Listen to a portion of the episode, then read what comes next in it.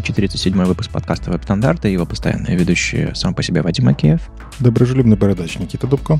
И не только менеджер Алексей Симоненко. В этом подкасте мы обсуждаем главные новости фронтенда за прошедшую неделю. Если вам нравится, что мы делаем, поддержите нас на Патреоне или Бусти, а мы пригласим вас в закрытый чат. В этом эпизоде мы обсудим свежие браузерные новости. У нас есть и Chrome, и Firefox, и WebKit, много чего интересного, э, и про DevTools, и про сами браузеры. В общем, э, начнем с, класси- с классики. Э, у каждого ведущего есть свой любимый браузер, и так уж сложилось. Андрей сегодня не пришел со своим любимым браузером Node.js, так что не будет новостей. А, но мы считаем, наверное, главной темой сегодняшнего эпизода и главным событием это ту самую ситуацию, в которой Apple заставили разрешить сторонние App Store, sideloading и самое-самое важное — альтернативные браузерные движки. Это случится, но насколько мы будем рады этому всему и, и не пожалеем ли мы, что это случилось, об этом мы сегодня поговорим и о реакции отрасли, и от, обо всех ограничениях, и очень-очень подробно похоливарим во второй половине эпизода. Ну что ж, я дождался. Хром 121 дождался меня, я дождался его, и сейчас вы все узнаете, что же там приехало. Пойдем, наверное, кофе, чаю пока. Да, да, да, я думаю, я думаю, надо, потому что нужно, чтобы Никите не мешать. Угу. Никит, полчаса хватит тебе? Ну, в смысле? Вы чего? Мы скоро вернемся. Ну, послушайте меня, я же столько ждал. Ребята, куда вы уходите? Да, я вам сейчас все про Chrome расскажу. В общем, Chrome 121 Э, долго выходил, потому что новогодние вот эти все каникулы, но э, из того, что прям вот сочное, интересное, классное, скролл-бар наконец-то в 2024 году можно будет стилизовать. Как минимум менять его ширину и цвет, представляете?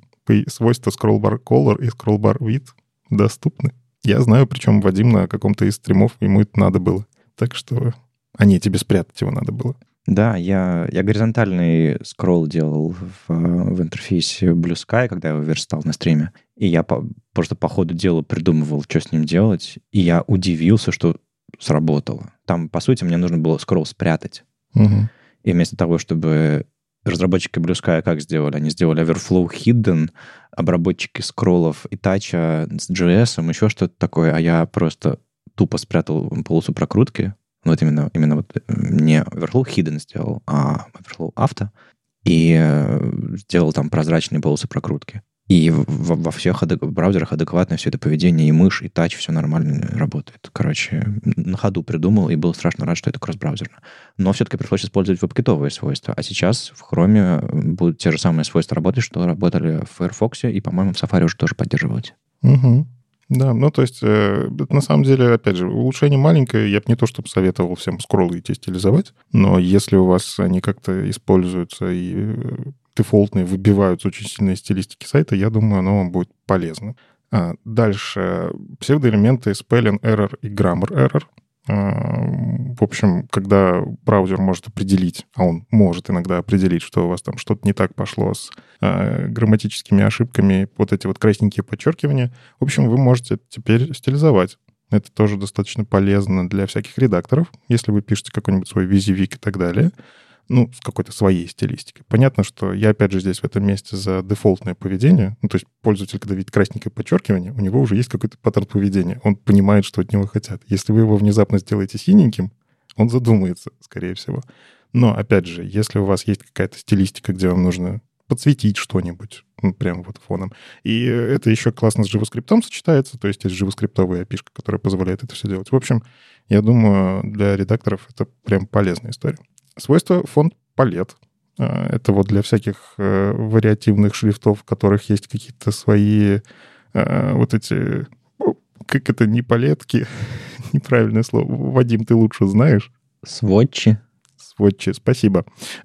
Стало гораздо понятнее. Ну, в общем, есть шрифты, у которых есть возможность ну, переключаться на самом деле между палетами. Я не знаю, как это объяснить нормальным языком. Палитра. Есть слово палитра. Кстати, да. Палет — это палитра, буквально. Точно. Yes. Короче, это свойство появилось, и можно будет уже играться прям все сессии. Не мучиться с этим всем, потому что я знаю, что для того, чтобы это все нормально работало и анимировалось, там приходилось очень сильно издеваться над самими шрифтами, точнее, разбивать прямо эти шрифты на куски, чтобы прям что-то с ними делать, либо пользоваться тем, что есть. А это на самом деле удобно. Что еще? Прям вот очень крутая штука для оптимизации, а, и хочется ее попробовать, когда это во всех браузерах появится. Когда вы импортируете стилевые таблицы, можно было раньше медиавыражение задавать. Ну, типа импортировать при таком-то медиавыражении. А сейчас можно будет еще добавить supports. То есть, если вы хотите околч, вот, точно, пример, вы хотите подключить OK LCH цвета на ваш сайт. Вы можете в supports вот это вот, хотя, кстати, плохой пример, потому что там дисплей P3, а не околч. Ну, ладно. Но все равно вы можете в supports классическую какую-нибудь историю, как вы обычно это делаете в CSS, определяете поддержку фичи, добавить. Это будет в CSS, если что. И импортироваться или не импортироваться будет браузер принимать решение именно на основе этого supports. Мы сейчас говорим исключительно про CSS или на элементе link тоже появится атрибут supports? Я так понимаю, что пока что это только CSS. Примеров кода они тут не выложили. Я видео, кстати, не открывал, может, видео и было. Но я видел примеры в CSS, импорты именно в CSS. А, как со слоями, на самом деле. Там же слои точно так же расширяются синтаксисом. Но есть беда, потому что, условно, если вы засовываете импорты в CSS, браузер очень поздно узнает о том, что у вас есть файлы, которые нужно загружать. И это сильно э, сказывается на рендеринге. То есть э, разработчики, склеивающие CSS-файлы в один, поступают на самом деле правильно, если у них при разработке, допустим, есть импорты. Э, правда, браузеру лучше заранее на уровне HTML сказать, какие у вас есть ресурсы. Поэтому э, я импорты никогда в продакшн код не доставляю, внутрь CSS. Условно, если там один импорт какого-то компонента, который не супер важен, это, наверное, не страшно. Но если у вас в импорте какая-то важная часть, без которой... Ну, то есть пока браузер не сходит за всеми вашими импортными файлами, импортированными, а не импортными, и пока он всех их не загрузит, он ничего не нарисует на странице. А это значит, что если один, одна ссылка на внешний файл залипнет по, по одной или другой причине, значит, страница будет белая. Ну, то есть это опасно. И э, классно, что они это поддержали на уровне CSS, но нам срочно нужно то же самое на уровне HTML в виде атрибута или расширения существующего атрибута медиа, хотя это ну, не медиа как таковое, это именно support. В общем, э, я очень надеюсь, что есть это уже в HTML-спеке или где-то там ищи на эту тему есть. Надо, надо покопать, потому что, ну, правда, это такая перформанс-практика, которая очень важна. Ну и да, и это скорее, наверное, недостаток реализации в браузерах сейчас. В принципе, работа с э, внешними CSS-файлами, а дополнительными теми же самыми и импортами, потому что, ну, сколько мы здесь сидим, на самом деле никуда не уходит идея того, что эм, было бы неплохо иметь возможность динамически подгружать CSS отдельными файлами. Просто мы этого не делаем, потому что у нас возможности такой нет. Мы это реализуем с помощью JS. Не, ну подожди, есть, да. Да, с помощью JS специально, но мы не можем просто импортом внутри загруженного CSS сделать это адекватно, чтобы нам браузер это помог. Браузер нам сейчас не помогает. Ну, просто браузеру придется ререндерить вообще все. CSS он какой? Ты одну строчку CSS написал, и она может отменить все, что ты написал до, до сих пор. То есть э, в этом, в этом проблема. Да-да-да. Так это, это не проблема, это сложность. Ну, раньше ну, и да. про HES говорили, что это сложно. Ты же понимаешь. Ну да. Нет, было бы классно, чтобы браузеры умели инкрементальный рендеринг условный, то есть э, чтобы они не боялись все перерендерить, если загрузился новый файл. То есть они в любом случае это делают, если ты JS подключишь новый линк в head, или добавишь, какой-нибудь adopted style sheet через, через API, э, неважно, как ты это делаешь. А, просто браузеры во время изначального рендеринга страницы не хотят это делать, чтобы загрузка и отрисовка были максимально быстрые. Именно это нужно пользователю. А разработчику нужно справиться. Ну вот lazy не хватает здесь, понимаешь? То есть даже в JS есть lazy, а в CSS вот ты не можешь это реализовать без JS. А угу. вот э, на самом деле вот этого все время хочется.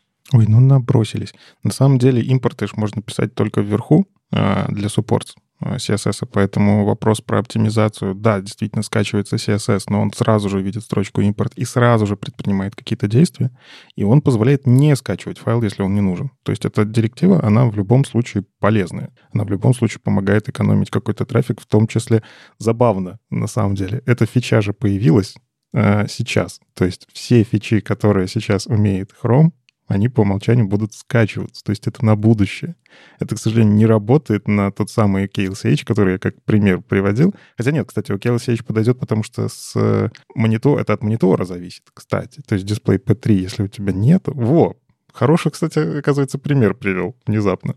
А вот для фичей, которые зависят от браузерного движка, это ну, реально штука на будущее, потому что все остальное браузер уже умеет. Ну, просто ты, вместо э, файла с, э, OKLTH скачиваешь файл, который тебе рендерит плашку на, стране, на сайте. Пожалуйста, обновите свой монитор. Ну, чё, зачем? Ну, нет, ну нет же.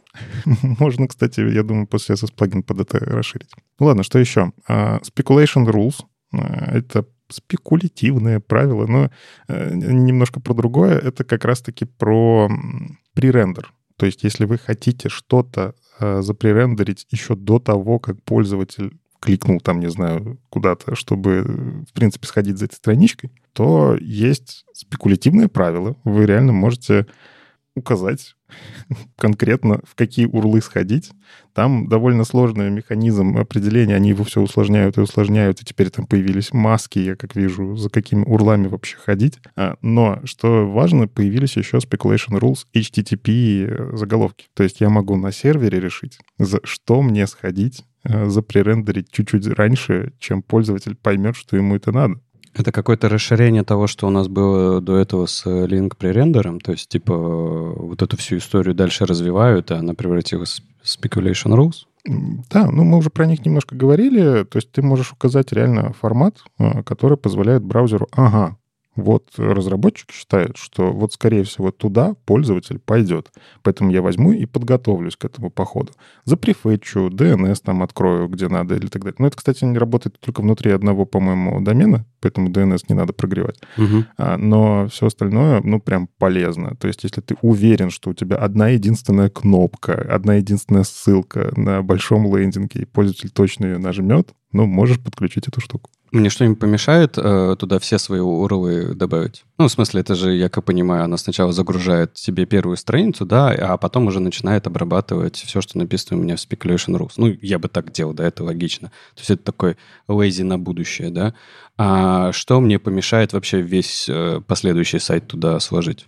Да, пожалуйста, складывай. Но только дело в том, что эта штука срабатывает только по ховеру или по клику. Ну, то есть Окей, все твои ссылки подходят. По ховеру он начнет за ними ходить. Ну, это, кстати, с тачами интересно, как будет работать, потому что там ховер это, по сути, настоящего нету, но клик сработает. То есть там же на тачах другая история. У тебя 0,3 секунды задержка, и вот уже до того, как э, эта задержка произойдет до клика, браузер уже, видимо, сходит и возьмет что-то скачает. Слушай, звучит максимально как костыль. Мы, типа, мы добавили 0.3 задержку, потому что мы, нам надо отработать, типа, какие у нас события на мобильном. Ну, в смысле, что я нажимаю или не нажимаю, кликаю или не кликаю. И потому что у нас так уж получилось, мы в это место добавляем пререндер, что ли? Ну, звучит как костыль на костыле, не? Не, ну там другая история про почему 0,3 секунды, потому что ты ж пальчиком трогаешь, тебе ты хочешь посвайпать или еще что-нибудь, а он тебе уже открыл ссылку. Если бы не было этой задержки, пользоваться было бы невозможно. Так не, я больше, я больше про другое говорю, что ты говоришь, что у нас здесь ховеров нету, соответственно, мы э, полноценно это улучшение использовать не можем. А, но это будет на клике. Но на клике это теряет смысл, потому что при клике и так загружается эта страница. Зачем тебе ее пререндеривать? Да, это и так уже прямое действие. Но из-за того, что есть вот эта вот история про 0,3 секунды, оно как бы вроде работает. Ну, звучит как костыль, ну, честно. Ну, это костыль, который позволяет тебе сделать лучше, быстрее. Вот. Но действительно, все сразу пихать не стоит. Э, эти штуки сделаны, весь этот speculation rule сделан для оптимизаций, а браузер, кстати, может их и не использовать. То есть э, там есть эвристики, которые скажут, ну, раз ты все запихнул, а я считаю, что ты не прав, то я и не буду ничего делать. Это самая классная, самая моя любимая часть веб-платформы. Вы подумаете, что это мазохизм, но так на самом деле есть браузеры вам ничего не должны. Все, что вы им, все, что вы им пишете, практически все, это рекомендация или ваше пожелание. Браузер, я бы хотел, если ты не против, если это не слишком для тебя сложно, сделай что-нибудь. И браузер такой, ну, окей. Ну, кроме, наверное, JavaScript, и даже в JavaScript, я думаю, браузеры умеют всякие, там, не знаю, ваши все эти set тайм-ауты замедлять э, и прочие всякие там события в фоновых вкладках тоже э, отключать и забывать про них, выгружать из памяти. Вот, тоже, вот мне, это, мне это дико нравится, потому что браузер решает простую задачу, чтобы пользователю было быстро и классно. А то, что вы там понаписали, ну, он может с этим что-то сделать. Вот э, со всеми там speculation rules, со всеми вот этими да, миллисекундными задержками, прочими ограничениями платформы, это такой забавный баланс между вашими потребностями как разработчика, как автора там, продукта, сервиса, и потребностями пользователя. Не забывайте об этом. Вот, вот что, вот это важная мысль, мне кажется. Ну и из полезных мелочей теперь есть возможность э, у HTML-селекта JavaScript выбрать шоу-пикер, и он покажет пикер. Ну, пикер — это вот выпадашка, собственно, в которой вы селект. Интересно, почему она пикер называется? option лист я бы назвал, show option лист. Ну, ладно.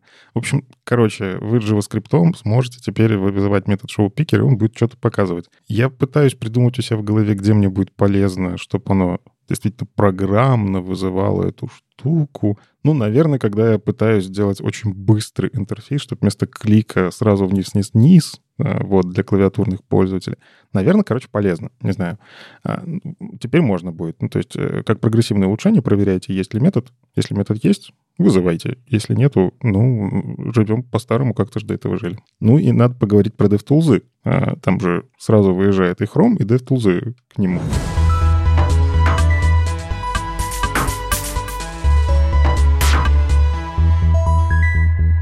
Там, на самом деле, все достаточно закономерно. Вот я сказал про фонд палет, они его поддержали в DevTools. В общем, стайл становится все хуже и хуже для меня. Простите. Ну, то есть стараются показывать все полезное мне. Раньше я просто мог посмотреть стили, примененные к элементу, а сейчас он мне показывает фонд палет, какие шрифты, layers, scopes и так далее. Просто жуть. Но если оно вам надо, фонд палет теперь тоже там показывается. Ну, не забывайте, что там есть э, поле фильтр, в котором вы не, вы если вы что-то ищете, вы прям можете туда, туда написать, и он вам э, с фазе матчит, ну, то есть примерно найдет то, то, чего вы хотите, и я периодически вспоминаю об этом и, и радуюсь, что не обязательно читать все. А некоторые панельки там можно сколлапсить. В общем, знаете, любите свои DevTools. Это правда. Прям маленькая, но очень полезная э, фича. Э, раньше фуллбеки внутри CSS-переменных, они никак не показывались. Для браузера, точнее, для браузера это понятно было, что там, а мне, как разработчику, приходилось искать вот как раз при помощи фильтра. Я это всегда и делал. А вот они наконец-то сделали, когда вы пишете var, имя переменной, затем через запятую снова var, как fallback, так можно. CSS-переменные это позволяют. Теперь вот эти переменные, они тоже показывают при ховере свое значение. И это прям очень ускоряет дебаг. У меня в коде такое есть. Я периодически таким пользуюсь, потому что у меня есть эм, как-то темы, э, которые зависят не от цветов, а от набора R, G и B, которые затем подставляются при помощи var внутрь функции RGB. Ну, то есть это, к сожалению, вся сессия удобнее. Я в старых браузерах не придумал, как сделать оптимизацию нормальную с Opacity и так далее. Не, у нас есть новые цветовые функции, которые позволяют нормально все смешивать э, и менять отдельные каналы, но поддержка у них пока да. хромает. Ждем три года, да? Я вот как только оно везде заработает, сразу перееду. А пока что RGB у меня вот так вот лежит. Гораздо удобнее, на самом деле. Дебажить стало. Вот на моем бложике тоже я заметил прям приятненько, потому что у меня, естественно, самые новые Chrome. Ну и интересное сделали с source-мапами. Ну, я этого прям не ожидал, но даже не очень понимаю, удобно ли это. Короче, если вы мы прикрутили source-мапы к вашему JavaScript, там на каком языке вы пишете, у вас, в принципе, браузер умеет показывать исходный код. Не тот, который он выполняет, а прям исходный, то есть изначальный. Вот.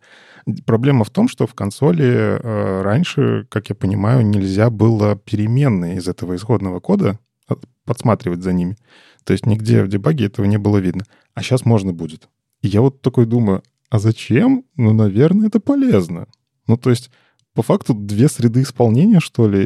Я пытаюсь в голове просто представить, как это работает. То есть у меня есть код, который выполняется в браузере. SourceMap он мне подсвечивает код, который был на самом деле мной написан. И я теперь в консоли пишу имя переменной, и он еще и значение этой переменной мне выдает. Хотя в финальном коде значение переменной другое. Короче, интересно. Хотя, наверное, это просто маппинг между сущностями, потому что JS-оптимайзеры, они просто переименовывают переменные, наверное, я не знаю. Очень странно. Ну, то есть, подожди, если у тебя сменглина переменная, то есть она была там, не знаю, ко- кофе, а стала А, он покажет тебе то, что у тебя в исходнике как кофе написано, да? Я, если введу кофе, он мне ее значение даст. В целом это правильно. То ну, есть да. я смотрю один код, а в консоли почему-то дебажить должен второй. Это неправильно, да? Хотя при этом... Ну, короче, source же есть, почему нет? Наверное, полезное улучшение, просто я как-то не задумывался про это, я привык я редко, на самом деле, вот так вот дебажу. Я дебажу все-таки то, что в браузере есть, угу. потому что, мне кажется, это более правильный подход. Ну, на самом деле, еще более правильный подход не тут можно поспорить. Ну, короче, мне кажется, что менглить код во время разработки и дебага не стоит. Только если у тебя совсем что-то поехало не так, и ты чувствуешь, что в проде по-другому после сборки и оптимизации, ну, тогда уже отлаживай на своих переменных А, Б, С. А, но все-таки я предпочитаю отлаживать код, который не обфусцирован. Вот такое слово еще есть. Ну, для этого есть dev-сборки и так далее. Тут зависит от того, какие процессы. Я поэтому говорю, у меня такой проблемы особо никогда не было. То, что в dev-сборках я реально работаю с тем, что написал. А уже как оно потом дальше собирается в продакшене, если баги есть, ну, туда да, надо все взять ковырять. Что еще интересного? Тут дальше такие... Э, если вдруг увидели, что во вкладке Network у вас пропали фильтры, они не пропали. Они их спрятали в Select, потому что их стало очень много, и они просто не, не дают поместиться чему-то новому. Их спрятали в дропдаун, в выпадашку, вы можете все еще выбрать там вот эти э, XHTTP реквесты, э, медиа и так далее. Ну, в целом, полезное, удобное маленькое улучшение. И еще я заметил приятную, наверное, вещь для меня. Это вертикальные полосочки в коде. Не знаю. Ну, в общем, когда вы открываете sources, у вас показывается код с отступами. И я давным-давно во всех IDE-шках настраиваю, чтобы там эти отступы отделялись вертикальными полосочками разных цветов. Ну, чтобы можно было вертикальной, по вертикальной линии проследить, где, где отступ начинается, где заканчивается. Да, да. Ну, просто удобное расширение. Всегда, когда с нуля ставлю VS Code, просто ставлю эти расширения. По-моему, они, кстати, уже по умолчанию есть в VS Code. Ну, я, короче, давно не, не переставлял VS Code. У меня там с собой они ездят, эти расширения и так далее. Сейчас это появилось Chrome, и код станет удобнее в этом плане дебажить. Э, если у вас там большая какая-нибудь простыня кода, непонятная вложенность и так далее, опять, вот как я люблю, маленькое, полезненькое, приятненькое улучшение, вот прям радуется сердечко. Все, вот вы уйти хотели на полчаса. Вот сейчас бы я сидел бы 10 минут один, ждал, пока вы вернетесь. А можем уже поговорить на самом деле и про другие браузеры. Есть другие браузеры. И, как обычно, куча эмоций связаны со свежим релизом Firefox, потому что я участвовал в подготовке этого релиза, даже повлиял на то, как э, релиз ноута выглядит. В общем, расскажу сейчас. А,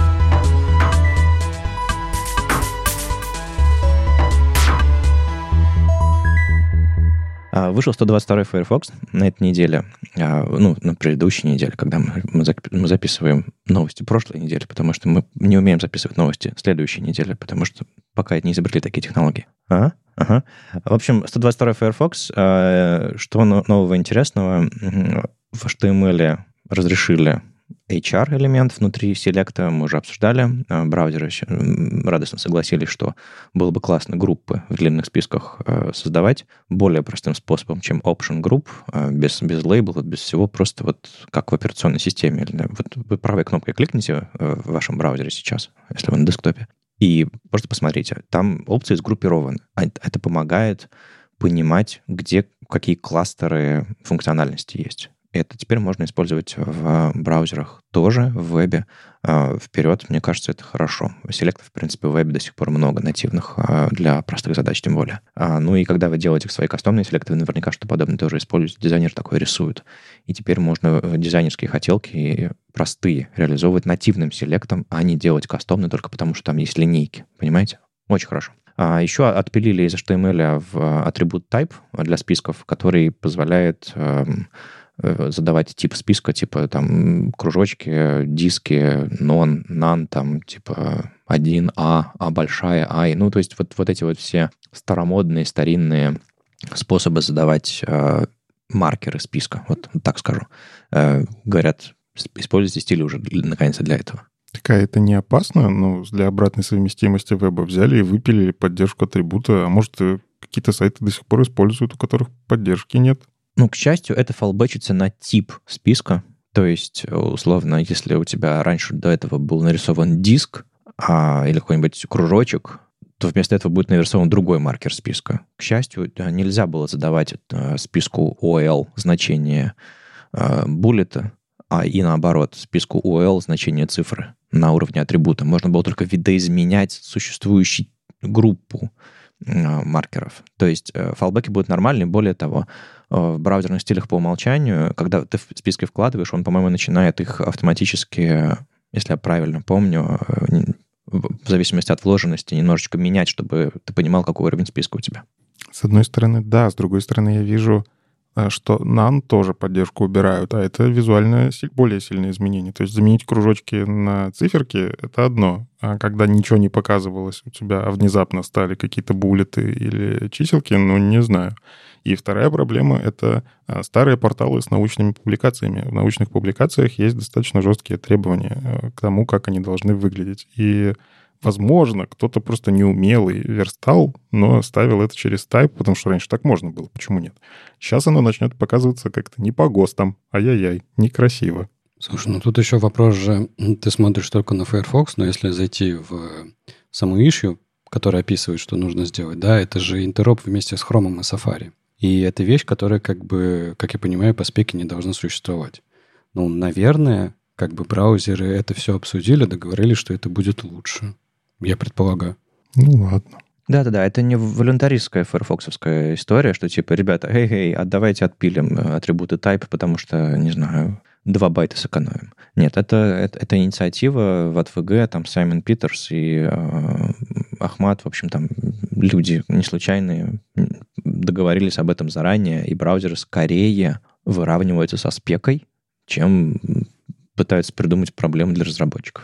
Так что Тут серьезные дела делаются тут. Не думайте, что это просто глупости какие-то. А, что еще интересного? Есть э, э, свойство offset position, offset path э, и функция array. В общем, если нужно делать, э, располагать элементы на какой-то кривой, э, там есть какая-то группа свойств, группа всяких функций и э, вообще, вообще техник, чтобы это делать. Вот э, Firefox поддержал целую, целую, целый пучок всего этого. Если вам это важно, нужно, разбирайтесь. Э, браузерная совместимость тут как бы улучшилась, э, слава богу.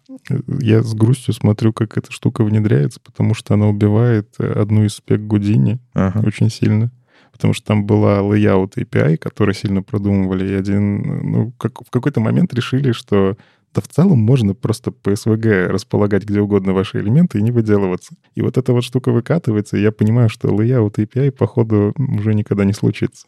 Ну, layout API сам себя закопал своей сложностью, и э, интереса со стороны разработчиков тоже не так уж было много, э, скажем так, э, попытки хрома внедрять это все там за флагами, экспериментальную поддержку показали, что разработчикам нужны скорее декларативные примитивы. Ну, как вы там в прошлом эпизоде обсуждали, вот э, этот вот ТМТ э, с Сурмой и Джейком, они, или где это не обсуждали? А, они это в Гале час обсуждали, да. Мне вообще в последнее время кажется, что все инициативы в рамках Гудини — это такие хорошие, очень э, э, хардовые э, прототипы, чтобы посмотреть реакцию сообщества. И из этого уже сделать какие-то API, которые будут более нужными. И если на это так смотреть, то ну, Гудини сделали хорошую работу, и, например, те же самые появления вот эти array офсетов и так далее, и так далее, а, с насмотренностью на layout. Как бы, ну, прекрасно же, только поддерживать надо. Что еще интересного, в, в SVG была поддержка использования даты URL в элементе use, то есть можно было, ссылаясь на какой-то элемент внутри SVG, используя его, клонируя, по сути. В HTML так не так, кстати, делать, э, что делает SVG круче в этом, в этом смысле. Можно очень много нарисовать прямоугольник и сложный какой-то навороченный, и просто сказать, типа, вот это будет его копия, а во всех остальных местах я просто заливочку буду менять или еще что-нибудь такое. Прям классная штука.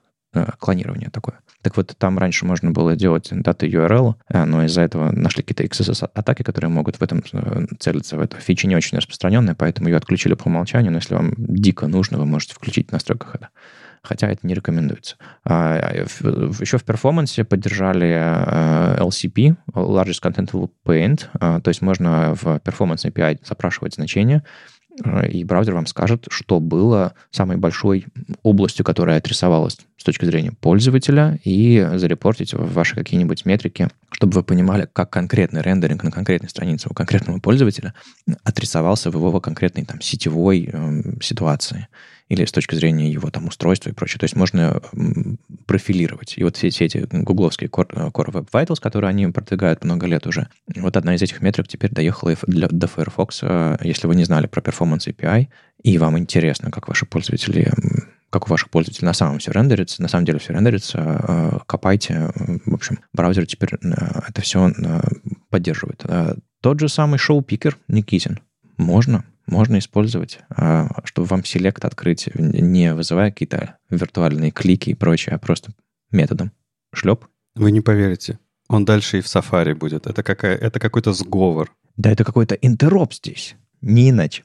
А еще а, в, в этом релизе появилась секция экспериментальные веб, а, веб-фичи. А, я ее продвинул в релиз-ноуты, потому что я сказал, ребята, мы закапываем экспериментальные фичи Firefox, которые выходят. Никто про них не знает. Давайте рассказывать о них подробно. И вот теперь э, вот эта вот целая, целая секция в релиз-ноутах есть. А я знал, а я знал. Вот просто у них э, единственное... Это единственное место, где чувствуется твой стиль оформления текста. Вот эти вот выжирнения, все в один абзац, чтобы это не плодить, потому что все остальное, ну, просто буллетами, буллетами, буллетами. А здесь уже прям редакторская работа. Я такой, Вадим, что ли? Ой, спасибо, спасибо. Короче, да, я всех уломал. А, теперь в релизах Firefox будет отдельная секция про экспериментальные фичи. Это значит, что чаще всего эти экспериментальные фичи значит, что в следующем релизе их включат по умолчанию, ну или через один. Ну, в общем, скоро собираются их включать, поэтому они пока доступны в Nightly, обычно включенные по умолчанию, а в стабильном релизе за флагом. И вы можете пройтись и э, конкретно для вашего сервиса в стабильном Firefox проверить, как он будет работать в одном из следующих релизов. А что там появилось? Декларативный Shadow DOM, можно включить и посмотреть, как он работает. А, Никита тут недавно восторгался декларативным Shadow домом а у себя там в, в канале в Телеграме, да? Ну, я конкретным применением, да. Да, да, да. Есть такое. И, в общем, теперь это собственно, Firefox последний браузер, который все это внедряет. А в следующем релизе 123 уже появится по умолчанию включено, а пока можно поэкспериментировать. Если вы работаете с веб-компонентами или вам, в принципе, интересно посмотреть, как это работает, кросс-браузерно в Firefox теперь тоже будет. А, дополнительно появилась опция Clonable, с ней, с ней отдельная ржака. Ой, ой, мы посмеялись в, чате. Не знаю, оцените вы ли этот юмор или нет. В общем, в, есть такой JS-метод, attach shadow, который позволяет вам какому-то элементу, к любому диву, просто приделать shadow DOM, в котором будет совсем немножко другие правила по рендерингу, по скопингу и по всему остальному. Так вот, э, в этом методе теперь можно указывать, ну, давно уже появилась опция clonable, true или false. Clonable, это значит, что если вы клонируете этот элемент каким-то встроенным JS методом, типа clone node, например, э, вы э, берете этот shadow, shadow root с собой или нет. Ну, то есть это как глубокое клонирование объектов в JS, ну, если вы примерно понимаете, там, типа, будет он целиком склонирован или нет, вот тут что-то похожее. Брать с собой shadow root или нет. Safari внедрил этот атрибут год назад примерно, а, вернее, эту, эту опцию метода attach shadow, но он внедрил слово clonable с, дополнительной буквой. То есть есть слово clone, которое заканчивается на букву «е», на букву «и» точнее. Но как, по, по правилам английского языка, когда ты делаешь clonable, то есть добавляешь к этому слову able, ты эту букву должен убирать. Как типа love, lovable, там не love able, а lovable, пропускаешь одну букву. Со словом clonable то же самое. Так вот, они внедрили с буквы «е». У них была грамматическая ошибка в, в их внедрении. И когда они внедрили еще property для shadow root этого э, интерфейса, на который можно чекать, э, этот элемент клоуна был или нет, они его тоже внедрили с опечаткой, и я такой пишу релиз ноута Firefox, а потом делаю pull request в базу данных WebFitch, э, этот браузер Compat Data, BCD, чтобы и проверяю, где эта штука поддерживается и так далее. То есть я, наш, в частности, у команды MDN еще задача браузерную совместимость документировать. И эти данные потом попадают на Canonius и так далее. И я гоняю тесты в э, Safari, не работает. А у них в релиз написано, что работает. Firefox работает, в Safari не работает. Тут мне один из разработчиков Firefox говорит, а ты буковку добавь и заработает в Safari тоже. Я такой, что? В общем, да, а, в итоге в BCD пришлось добавить дополнительное, фо, эм, дополнительное поле, а, информацию про поддержку этого а, атрибута и метода, вернее, опции и, и свойства, что в Safari альтернативный синтаксис. Но, скорее всего, когда-нибудь я обновлю эту запись в BCD, что они начали его поддерживать 16 17,4 и закончили поддерживать в 17 и 4, например. То есть это была такая вспышка. Скорее всего, ну, в спеке написано без буквы E, был. и все браузеры... Был. И, и более того, есть тест на веб-платформ тест, который фейлится у Safari, потому что у них опечатка. Так, по-моему, самый ржак это было, что это в итоге не опечатка, это вообще непонятное поведение, которое как бы ребята не смогли договориться. Ну, как бы это и опечатка, ну, то есть это неправильно, да, там, например, по английскому словарю и так далее, и так да, далее. Да. Но это не э, как неоднозначная ошибка, потому что как бы это э, слово и такой подход, он использовался уже в платформе. И в этом основная проблема. То есть там такая путаница произошла, просто жесть. Ну, это слово, это как... Э, это не совсем правильное сравнение, но есть слово в английском есть слово color, color, короче. А в английском, вернее, в американском, давайте так говорить. А в английском языке есть калаур, то есть OU нужно дописывать. И э, в CSS, например, вы можете написать и color, и color, и они оба зададут цвет. Ну, просто так сделали для лучшей совместимости. А в JS такого, такое делать, наверное, не стоит. А, и э, если погуглите разные эти написания, то все-таки правильное, как вот в спеке, а, а альтернативное и малоиспользуемое и считающееся. Да не важно на самом деле, как в английском языке. Главное, как в спеке написано. Надо же спеки копировать, а не э, писать прозу, да ведь? Ну, спека тоже меняется со временем, то есть ты же это тоже понимаешь. Насколько я знаю, в спеке опечатки не было. Это же идеальный вопрос. Знаете, лет через сто будет э, предмет в университетах «История развития веба». И там в эпоху э, интеропа, скажите, пожалуйста, как правильно нужно было клонабл писать? И это такой, вот с версии 16.4 надо было вот так. Это же как реферер. Ну, я О, вот да. до сих пор реферер смотрю. Кто, кто не знает, есть HTTP заголовок реферер, есть э, э, вот этот, э, который ты пишешь no referer, э, ну, короче, в HTML, и они по-разному пишутся. Потому что что? Потому что очепятка пробралась куда не надо, а потом решили пофиксить, а потом тогда интеропа не было, договариваться не умели. В общем, живем как живем. Я до сих пор гуглю, как правильно писать. В общем, там в одном месте две буквы R, а в одном месте R ведь?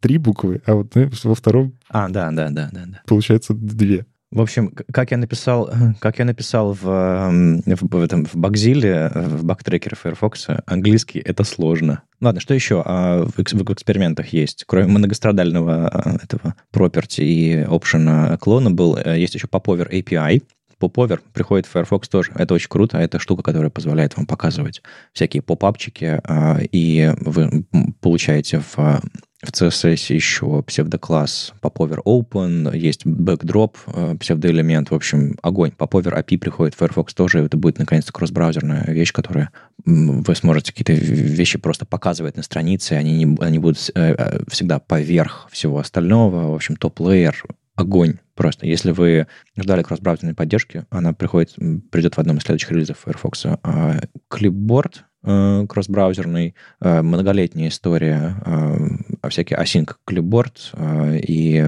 запись чтения. В общем, Firefox тоже допиливает свою реализацию клипборда. Это длинная история, она через, через года идет, и вот, по-моему, сейчас финальные шаги. Ну и в International сегментере у нас тут в чате наших, наших патронов, помощников была, человек пришел, говорит, слушайте, а я не слышал про Intel. Это что такое вообще? И ему сказали, огонь вообще, вещь используй. Э, и появился, собственно, сегментор, который ну, тоже в следующем релизе Firefox выйдет. Это значит, что вы можете взять э, любой язык и разделить, например, слово, э, предложение на слова.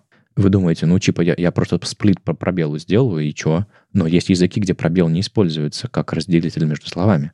Японский, например. Вы можете просто написать intel.segmentor, указать локаль, например, японский, и гранулярити в Word использовать, и он знает, где э, разделяются на слова, и даст вам, на, э, не знаю, массив слов э, из этого. Огонь. В общем, это все экспериментальные фичи, которые будут в Firefox. А я радостно их описывал. Если вы хотите про, почитать про все остальные экспериментальные фичи, которые есть в Firefox, есть отдельная страница с экспериментальными фичами. А, и, собственно, про нее раньше никто не знал, и теперь я стараюсь ее подсвечивать в, в стабильных релиз-ноутах. Э, это все еще за флагом, но теперь вы знаете, что можно с этим экспериментировать. Во, Отлично, мы закончили эту всю историю. И хотелось бы добавить сюда как фичер-реквест. Наконец-то можно фичер-реквесты от кому-то нести.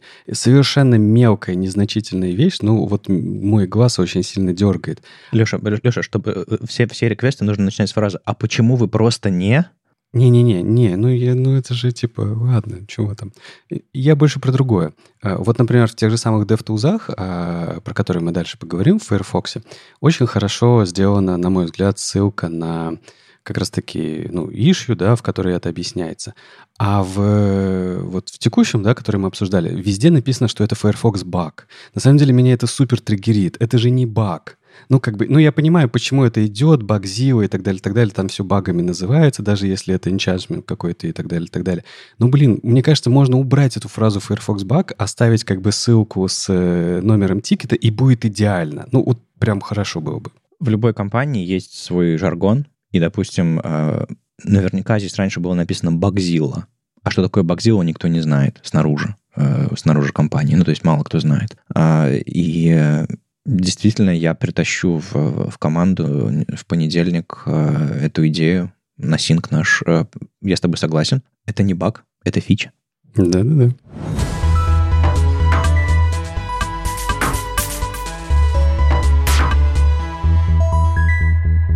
Ну и, и спасибо, что затизерил э, релиз ноты Firefox DevTools. Э, они тоже начали выходить. Э, Николас, э, чего бы э, написал э, отдельно. Я, честно говоря, подумываю о том, чтобы внедрить релиз ноты э, DevTools в основные релиз но понемножку. Сначала экспериментальные фичи, потом все остальное. Будем, будем причесывать релиз ноты Firefox, чтобы мне нравилось. Ладно, нет, чтобы вам было полезно и, и, и удобно.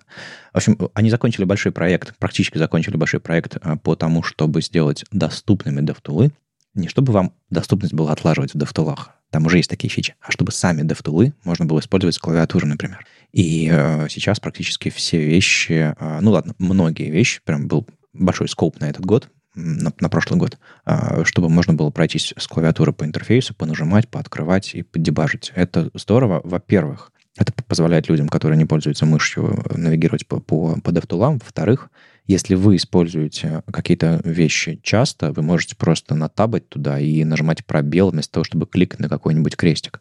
Используйте ваши инструменты как профессионалы.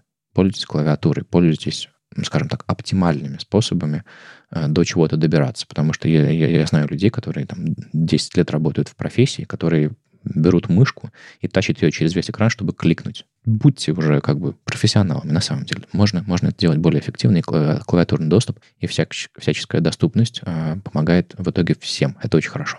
А, что еще? Они продолжат немножко на доступности работать, но, скорее всего, в следующем скопе. А, мне понравилось, что они взяли и сделали э, псевдоним 2 доллара, а, и доллар, он заранее теперь смотрит вперед когда вы печатаете его, потому что раньше он ждал, пока вы нажмете Enter, насколько я понимаю, а, чтобы показать вам результат. А сейчас он следит за, тем, за вашим набором, ну, как условно, вы имя переменной набираете, или какой-нибудь э, expression в, G, в JavaScript пишете в консоли, и он уже на лету пытается его исполнять. Даже если там ошибка, он там покажет там типа ошибку, undefined или еще что-нибудь такое. А он пытается каждую, каждую секунду после каждого там киапа, например, а, что-то делать. Вот то же самое теперь с этими долларами, двумя долларами. А, если какой-нибудь селектор написали туда, например, а, ну, по сути, это один доллар это query селектор, а два доллара это query селектор, all. Иногда удобно, удобно на, странице что-нибудь найти. А, кстати, доллар ноль это текущий выбранный элемент в дом панели. Ну, вот у всех браузеров одинаковый такой. А помнишь, откуда это пошло-то? jQuery. Да ладно тебе jQuery. Прототайп. Прототайп 2, 2 доллара, да? Прототайп JS, да. Доллары, 2 доллара. Господи, я уж забыл.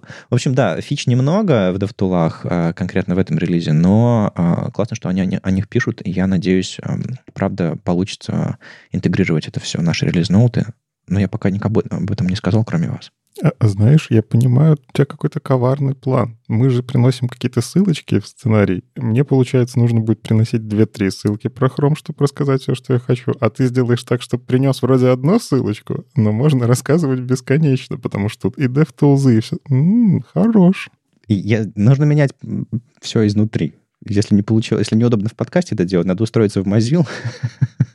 В общем, да, э, релизы, релизы Firefox э, продолжаются, и следующий 123 релиз я готовлю сам с нуля. Я копаюсь как трэш-панда в Багзиле и ищу задачи. В общем, я вам в следующем, в следующем месяце расскажу, как, каково это было, если, если выживу.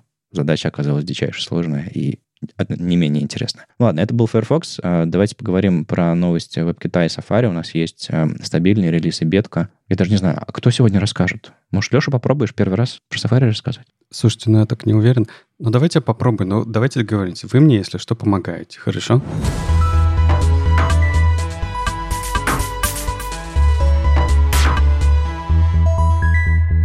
Safari 17.3, правда, вышел э, вместе с обновлениями iOS, macOS, iPadOS и всего остального. Э, обновляйтесь. Релиз ничего такого, проходной, это просто несколько багов вы вытащили для того, чтобы ну, браузеру было получше. Насколько я помню, был security update какой-то, который раскатали буквально 2-3 дня назад, угу. и он одновременно практически приехал на все устройства Apple. А, возможно, им нужно было сделать отсечку какую-то и выпустить этот релиз э, Safari, просто чтобы закрыть какие-то секьюрные баги. Поэтому он такой э, худенький. И, возможно, они хотели выпустить что-то жирное, а, но пришлось.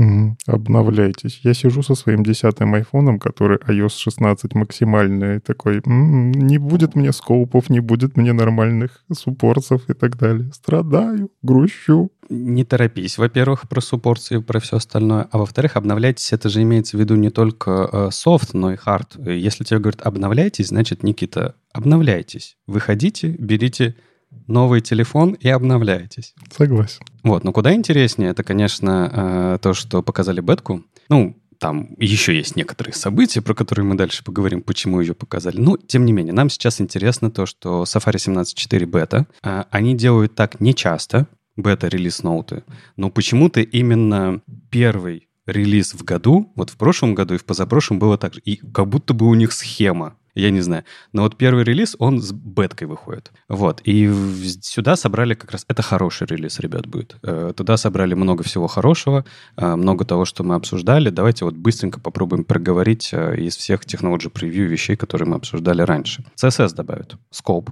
добавят проценты у word spacing, поправят align контент, чтобы он работал с э, таблицами, с э, блочными элементами. Что там еще сделать? Вот это вот поправят, чтобы AnyLink, Link и все остальные такие штуки нормально работали внутри хэза. А, добавят бэкдропы, grammar error, spell, spelling error. То есть эти вещи, которые можно будет уже спокойно использовать. Это CSS. А, если говорить про формы, тот самый HR Select, опять же, как будто бы договорились, как будто бы это какой-то интероп 2024, я не знаю. Вот Джен нам обещала уже наверное, на следующей неделе мы будем как раз про интероп говорить. Да-да-да, 31 числа подбой курантов, нет, простите, 31 числа будет отсечка интеропа, и на самом деле я сижу во внутреннем чате интеропа, который внутри Firefox, Mozilla, и они такие, блин, блин, блин, блин, блин, блин, надо еще выпустить какую-нибудь версию Nightly, чтобы немножечко успеть. Это, знаете, как финишная прямая, и все такие, черт, мы, мы сравнялись с Safari. На днях, мы сравнялись с Safari по, по, по счетчикам, и надо понять, кто придет на втором месте месте или там на третьем месте. Там, короче, была регрессия в хроме, они немножечко упали. Угу. Был, вышел свежий Найтли, мы немножко поднялись. Короче, самое интересное сейчас происходит, ребята, гонка, финал, уже, уже флагами машут клетчатыми. А это именно хотят э, завершить 23-й интероп, да? То есть, типа, чтобы позиции были. А, окей. Я думал, там уже это фальстарт то, что делают. Ну, типа, знаешь, чтобы к 24-му уже повыше быть при выходе. Не, возможно, уже кто-то из разработчиков работает над фичами следующими, но их официально анонсируют 1 февраля. Хорошо. Ну вот, HR добавили внутрь селекта тоже в этом релизе. Showpicker добавили внутрь и input э, этого самого type, type data. А switch, про который мы буквально только недавно говорили, и это вроде как такая вот э, свежая история, вроде как ее нужно было потестить побольше, но нет, запихивают в бетку, то есть input type checkbox вместе с атрибутом switch а, можно будет использовать. И вот дальше интересно, насколько другие браузеры будут подтягиваться а, сюда, потому что, ну, как, это же не было вот этого, как Chrome делает, да, а, типа стандарт position, кто что думает и так далее, так далее. Я не видел, чтобы кто-то спрашивал, что вы думаете про Switch. Точно должна быть дискуссия э, в, в спеке вот VG-шной, и я ее не читал, но я уверен, что она есть. А, возможно, они действительно не ходили, не запрашивали стандарт позиции, но я пытаюсь придумать хорошее оправдание, почему они так сделали, но я не мне в голову не приходит. Ну, оно как будто классно фалбочится на обычный чекбокс, угу. И это главная причина, почему это не input type switch, потому что иначе он, знаете, во что свалбочится? В input type текст в старых браузерах. Угу. Потому что отсутствие атрибута type — это type текст. И это очень плохой фалбэк, поэтому они добавили атрибут. Да, и на самом деле дискуссии это были, мы как раз упоминали их в прошлый раз, то есть и в VGшной дискуссия шла, это давняя, да, Иши был открытый в CSS VGшной группе, э, предложили обсудить, как это все должно стилизоваться. А просто именно э, вот этот стандарт position я не видел. Ну, окей, видимо, Apple чувствует, что они могут это выкатить. Что еще? В JavaScript, понятное дело, э, тоже всякие вещи добавили. Тот же самый э, трансфер для array буфера, про который мы говорили, для Visa Resolvers для промиса.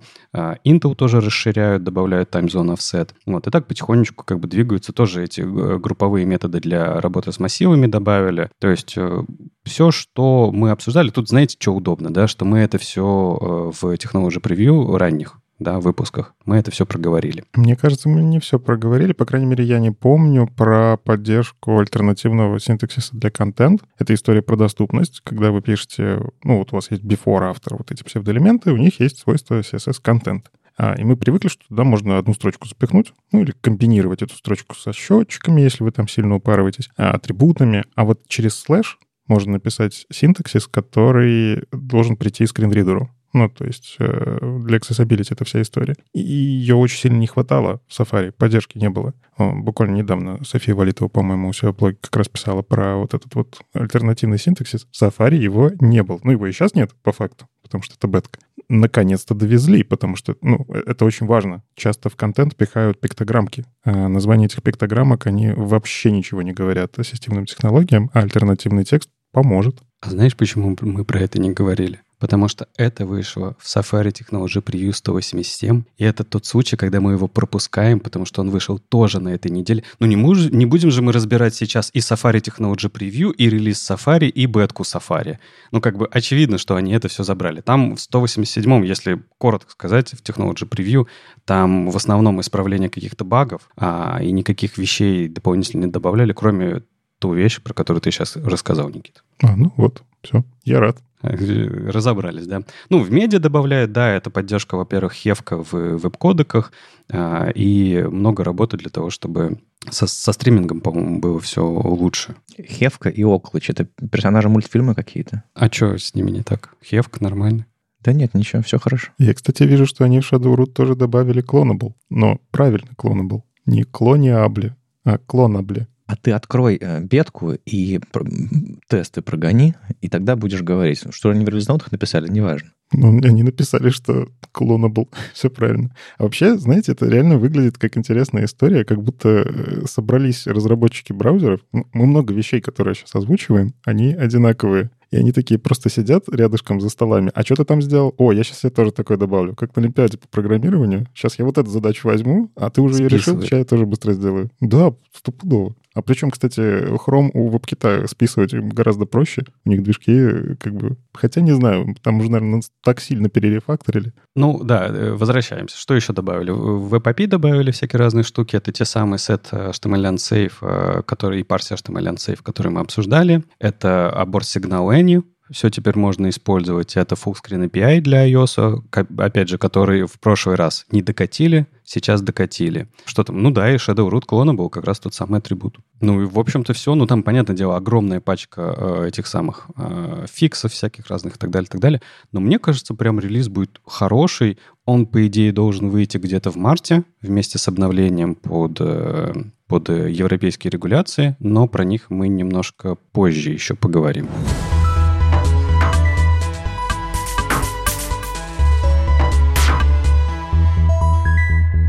Давайте перейдем к большой новости, которая произошла. Тут э, Apple наконец-то рассказала, как она будет реагировать на закон о цифровых рынках, который э, в Евросоюзе принимают. Он буквально в марте уже будет принят, и все компании, которые э, считаются гейткиперами, должны э, следовать этим регуляциям. Там очень много разных регуляций, про очень много всего, но нас больше всего интересует именно закрытость э, платформы Apple, да, и насколько мы сможем туда прорваться.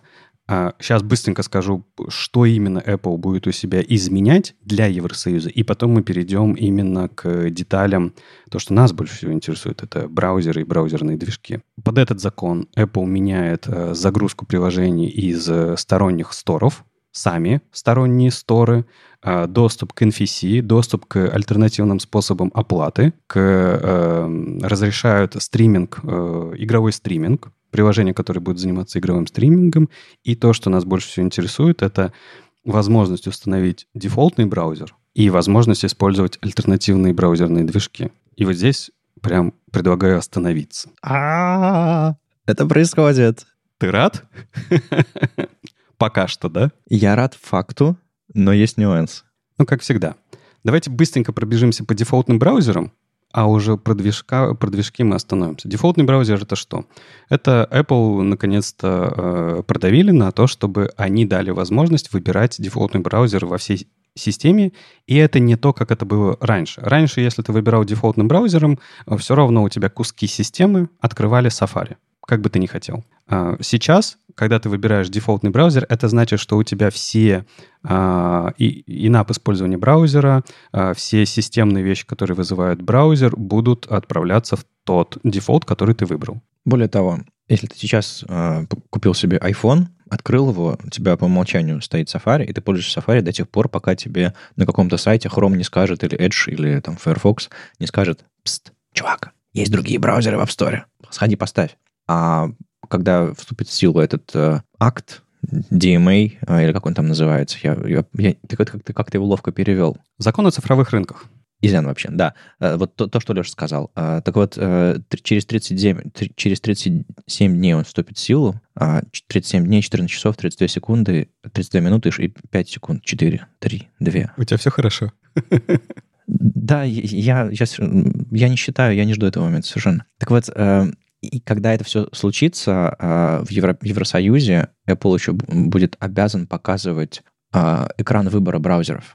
То есть они для новых пользователей будут говорить, какой браузер ты хочешь использовать по умолчанию. Я не думаю, что они будут предустановлены, но если ты скажешь, что типа я хочу использовать Firefox на своем телефоне, ты сможешь нажать на кнопку, и он скачается, и, видимо, сам установится дефолтным. То есть а, это не первый раз, когда так называемый браузер choice форсится в Европе.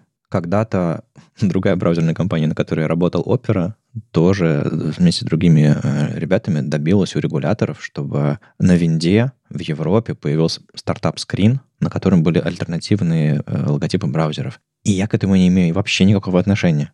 Ой, хочется в этот момент сказать, и где теперь эта опера? Ну ладно, это к этому не, не относится. Хорошо, идем дальше. А, Что сделали-то? Ну вот, насколько рынок, давайте сейчас обсудим, насколько рынок все-таки смог продавить Apple. А, альтернативные браузерные движки внутри iOS. Ну, слушайте, Apple там выкатила такой список э, правил, требований, регуляций, то, что вы должны делать, что там, ну, прям серьезно. Прежде чем начнем обсуждать, я упустил момент. Тебе нужно заводить, ставить браузер из альтернативного App Store или в официальном App Store можно будет альтернативные браузерные движки? Вот этот момент тоже меня волновал, но, насколько я понял, ты в, э, для, браузер, для альтернативных браузерных движков разрешили исп- загружать их из App Store, обычного App Store. С обычного App Store. Но там есть одно правило, что у тебя э, э правило, относящееся к альтернативным сторам, что у тебя одно и то же приложение должно быть одинаковым во всех сторах. Да, ты не можешь сделать какую-то уникальную версию у себя. Огонь. Ну как? Это будет версия для Европейского Союза. А во всех остальных сторах других странах это может быть другая версия. Ну подожди, это ты, ты уже про ложку дегтя. Давай как бы мы сначала порадуемся. Типа надо вместе с сообществом порадоваться, на что мы продавили Apple. А потом-то мы, конечно, погорюем. Давай. И тут же и Mozilla, пресс-секретарь, пресс-секретарь Mozilla тоже, как он там, extremely disappointed. Но мы до этого должны дойти, Никит, понимаешь? Давай, от радости к горю. Хорошо, ладно. Так вот, что Apple выкатила, какие требования выпустила, выпустила к всем компаниям, которые хотят иметь альтернативные браузерные движки? Во-первых, кстати, вот этот момент мне понравился, что ребят подумали о том, что не только а, как приложение с альтернативным движком, ну как браузер альтернативный, да, а, должен существовать на платформе, но и как э, приложение, которое внутри себя использует свой WebView со своим веб-движком. Типа они говорят о том, что может существовать приложение и такие, и такие. И там, и там можно использовать альтернативные движки. Поэтому они разделяют а, а, как-то такие два права, которые тебе нужно заслужить. Это право на веб-браузер engine entitlement. Entitlement. Entitlement. Отлично. И embedded browser engine. Entant. Вот это слово. Да, вот это слово, да. Вот, одно для браузеров, то есть если вы хотите выпускать браузер, другое для приложений, которые хотят с альтернативным WebView. Привилегия на браузерный движок. Entitlement — это привилегия. Хорошо, да, привилегия. Вот, а, то, о чем мы говорили раньше, и то, кстати говоря, то, что э, Mozilla в своем э, платформ Тильте э, говорила, чего она хотела, да, это что если вы получаете такое право, то вы получаете возможность использовать JIT-компиляцию и использовать мультипроцессорность. То есть это Apple разрешает, если вы получили это право. Ну, и вы как раз обсудили этот э, платформ Tilt, искажение платформы, э, как раз э, в прошлом эпизоде, и меня, я пока монтировал, меня, меня зудело сказать, вы все, вы все сделали правильно, но вы забыли одну ключевую вещь. И, кстати, да, если идти по, по ишью, то первое ишью. В App Store запрещены сторонние движки. Чек. Ну, скажем так, чек в скобочках Европа. Они прям по чек-листу, кажется, идут в Apple, я надеюсь. Угу. Либо это вы что-то знали и составили этот список из своих знаний. М-м-м. Возможно. Э, я не знаю, честно говоря, что там было, не было. Так вот, э, мне кажется, главное, одна из ключевых вещей, которые вы упустили, когда обсуждали Tilt, то, что это, по сути, ответ на Open Web э, Advocacy, OVA. Есть такая инициатива, в которой, в частности, там Брюс Лоусон и другие хорошие люди принимают участие. Мировая инициатива по тому, чтобы открыть веб, избавить веб от влияния монополистов, которые сдерживают развитие веба. У них есть несколько целей, три приоритета. Снять браузерный бан, Apple, чтобы движки были, чтобы была более глубокая интеграция в операционную систему. Допустим, те же самые доступ к файловой, к файловой системе, к, к MIDI, к Bluetooth и прочему. И третье — это э, равность веб-приложений и нативных приложений, чтобы ты мог написать полноценное приложение на веб-технологиях и закинуть его в App Store, например. В общем, у них есть ключевые цели, они им следуют. Так вот, а, они некоторое время критиковали Mozilla, а, вот эта вот э, инициатива, эти все люди, я, собственно, на их сайте смотрю на этот счетик, 37 дней, 14 часов 25 минут и 19 секунд. Они критиковали Mozilla за то, что Mozilla на эту тему ничего не говорил. Подразумевалось, что Mozilla тоже хочет, чтобы Apple разрешил несколько движков, а, чтобы там более глубокая интеграция, одно, другое, третье, четвертое. Но никакого высказывания, никакого проекта, никакого вот э, официального не было. И вовремя, через, за некоторое время до вот этого акта, который вступит в силу через 37 дней, 14 часов 24 минуты 45 секунд, за некоторое время выпустился проект Tilt, и Mozilla высказала свою позицию, и это все не просто так. Это вот э, во времени расположено правильным образом. Мне кажется, вот это стоило упомянуть тоже. Вот это вот требование высказать свою позицию, типа, дайте нам выжить, нас это денег не хватает, э, мы тут сокращаем людей два года назад. Просто все это знали в, ком- э, в сообществе отношения Mozilla внутренние, но у этого не было публичной позиции, и более того, публичная позиция большой уважаемой компании, видим, вроде Mozilla, а она еще и поможет всему этому движению набрать дополнительного веса и вынудить Apple сделать то, что они не хотят делать. И вот этот вот момент, если вы почитаете их пресс-релизы, это, вы знаете, знаете, есть э, всякие там гифки и мемы, когда ребенку сует э, э, ложечку с кашей, и что он пытается сделать, чтобы ее не съесть уворачивается и подлезает и, и, и, и строит, строит гримасы, Apple вот именно с таким лицом эту ложечку каши все-таки пришлось съесть. А я, кстати, запереживал за Mozilla в одном месте очень сильно. Мне показалось, что Apple пытается их укусить, но потом посчитал все нормально. Одно же из требований к браузерному движку — это 90% прохождения веб-платформ-тест. И я такой вспоминаю, так, какой браузер отказывается реализовывать некоторые фичи, которые есть в веб-платформ-тест в принципе? А, и я такой, блин, это что, Firefox так сильно вставляют э, палки в колеса? Но потом посмотрел, не, все нормально, у Firefox 95% ВПТ проходит, и все норм. Но по факту, кстати, требования интересные. То есть новый движок реализовать, который проходит все эти тесты, это будет э, прям невозможно, мне кажется. Это вообще, это не для этого. На самом деле, сейчас мы поговорим про все эти штуки, э, требования, да, я просто хотел от, ответить на это самое. Ты, ты просто, Никит, так про Mozilla сказал, что типа вот, э, мы там тильт неправильно поняли. Как будто бы мы видим Mozilla как ребят, которые кричат повсюду, эй, MDN+, купи, как бы не проходи мимо. Нет, это же не, не про это. То есть, типа, компания большая, много всего хочет, просто не всегда высказывает прямо свою позицию. Кстати, тоже хороший вопрос, почему?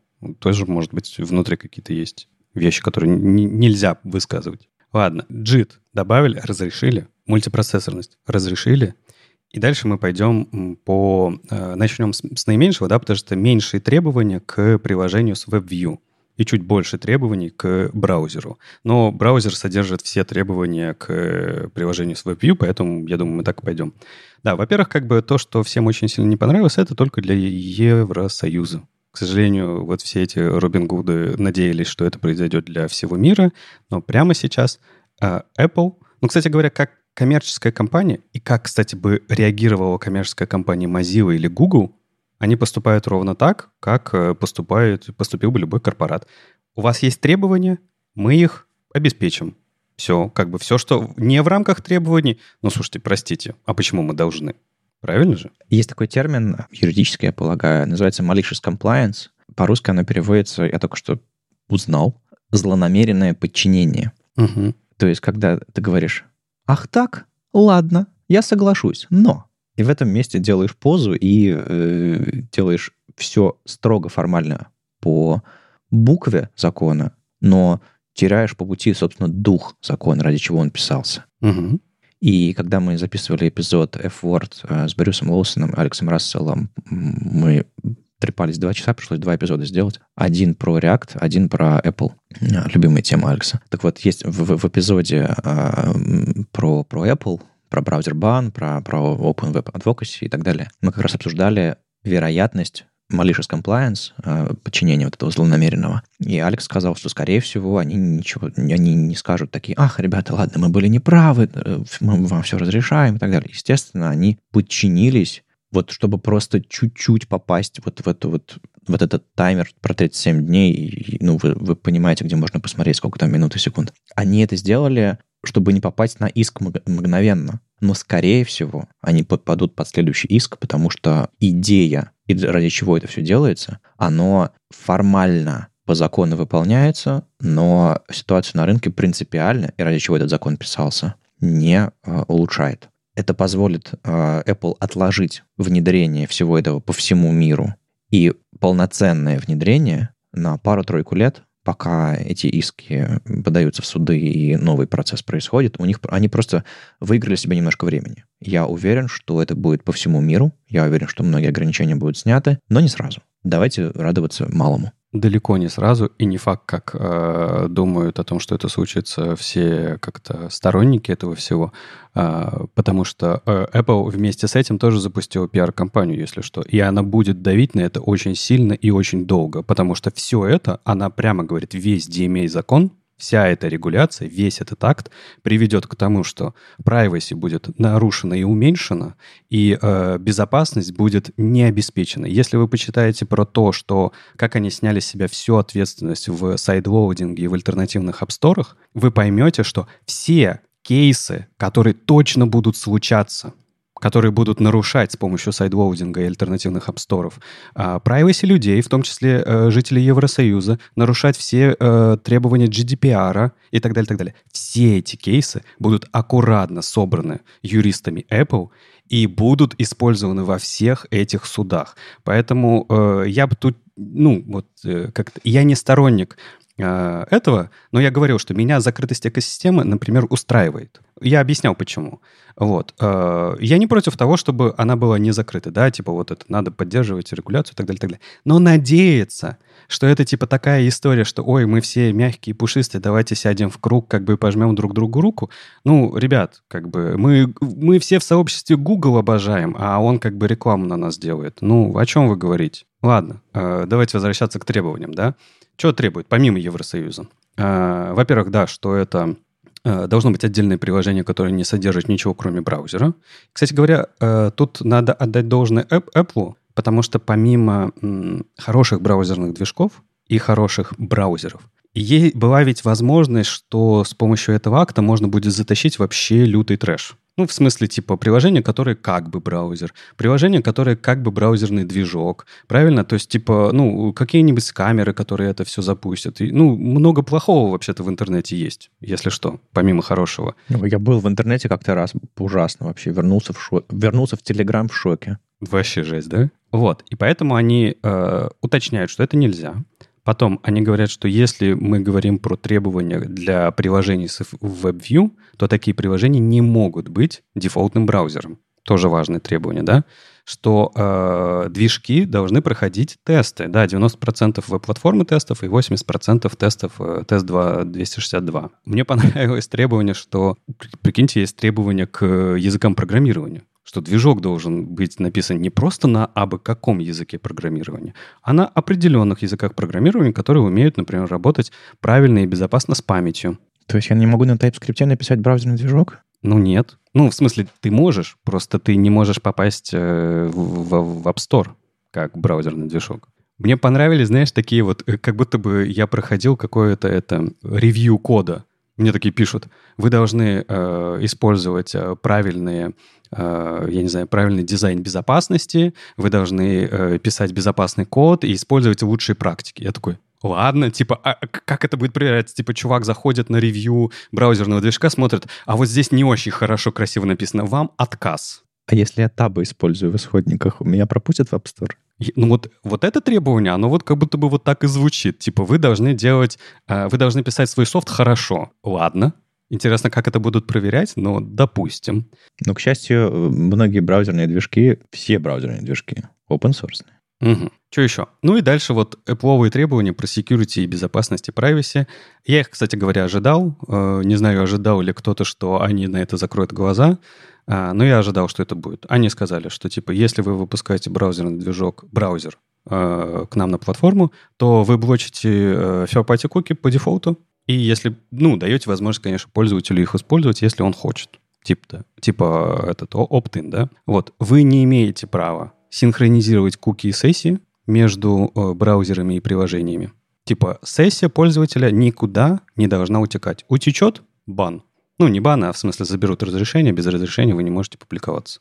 А, что еще? Вы не имеете права, ну, там же есть и уникальный идентификатор каждого устройства, да, uh-huh. который нужен для фингерпринтинга. На самом деле там очень много пунктов про то, что вы не имеете, на самом деле, права э, пытаться фингерпринтить. Это типа, а тебе, э, Chrome, мы запрещаем. Звучит так примерно эти все пункты. Да, как будто бы, знаешь, там отдельный список пунктов для, хро... для хрома. Ребята, хотите? Ну, давайте, доделайте, пожалуйста, и только тогда приходите. А, похоже очень, да.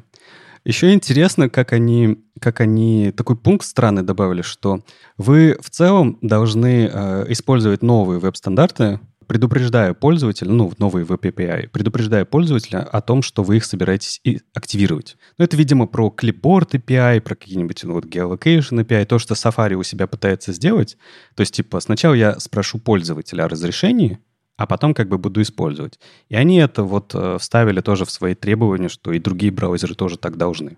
Типа переход там full screen, еще что-то. Ну, на самом деле, ну, тут Вадим сказал про Chrome, у меня тоже в голове эта шутка была, а я такой сейчас думаю, сделайте, пожалуйста, второй Safari, тогда мы вас пустим. Ну, то есть, если будет выглядеть как Safari, пахнуть как Safari и звучать как Safari, тогда ладно. Но это стандарты качества и... Нет, стандарты приватности да. на платформе, и они хотят их выдержать. Просто я смотрю на десктоп, смотрю на мобилку, это как бы, ну это абсолютно, это определение двойных стандартов. Почему на десктопе вообще воруй убивай, ты в интерфейсе своего браузера можешь что угодно сделать. Запросить доступ к Bluetooth, к, к MIDI и к файловой системе, сделать RMRF, там, типа, украсть все твои контакты и все остальное. Ну, практически так. А на мобилках, типа, нет, нет, нет, нет, нет, нет. Угу. Только как у нас принято. Я... Вам это не кажется парадоксальным, циничным и двусмысленным, и ну, каким-то... Ну, это неправильно. Ну, то есть я не хочу, чтобы мобильные платформы стали огромной дырой в пользовательском опыте, чтобы утекали данные, приватность, все остальное.